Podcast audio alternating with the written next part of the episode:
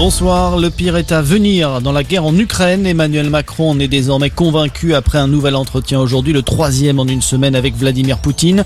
Les deux hommes ont échangé pendant 1h30 au téléphone. À l'arrivée, le président russe s'est montré déterminé à poursuivre sans compromis son offensive avec un objectif clair, selon l'Elysée, envahir toute l'Ukraine. Vladimir Poutine qui a également menacé d'ajouter d'autres exigences dans ses pourparlers avec Kiev, des pourparlers qui ont repris ce soir à la frontière biélorusse. Sur le front, les combats se poursuivent au huitième jour de la guerre. L'armée russe tente de prendre les villes portuaires du sud de l'Ukraine, une zone stratégique. La ville de Kherson et ses 300 000 habitants est désormais tombée entre les mains de l'armée russe. Euh, pendant ce temps, à Kiev, la capitale ukrainienne essuie toujours le feu de l'artillerie russe. Sur place, la population s'est réfugiée dans les caves et dans les stations de métro.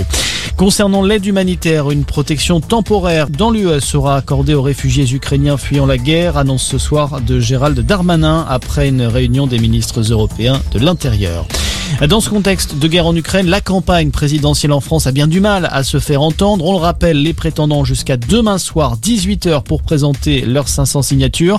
Euh, c'est fait désormais pour Philippe Poutou qui vient d'obtenir ses parrainages. Pour Emmanuel Macron, le suspense va prendre fin ce soir. Le chef de l'État va officialiser sa candidature sous la forme d'une lettre adressée aux Français.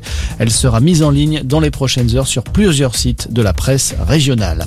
Jean Castex était lui l'invité du journal de 13h de TF1. Le Premier ministre a notamment évoqué la crise sanitaire avec de nouveaux allègements à venir dans le calendrier.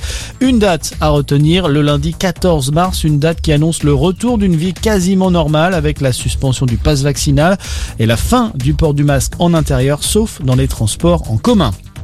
On termine avec du handball et ce soir un déplacement en Croatie pour l'équipe de France féminine, match à 18h dans le cadre des éliminatoires de l'Euro 2022. Voilà pour l'actualité, fin de cette édition. Bonne soirée à tous.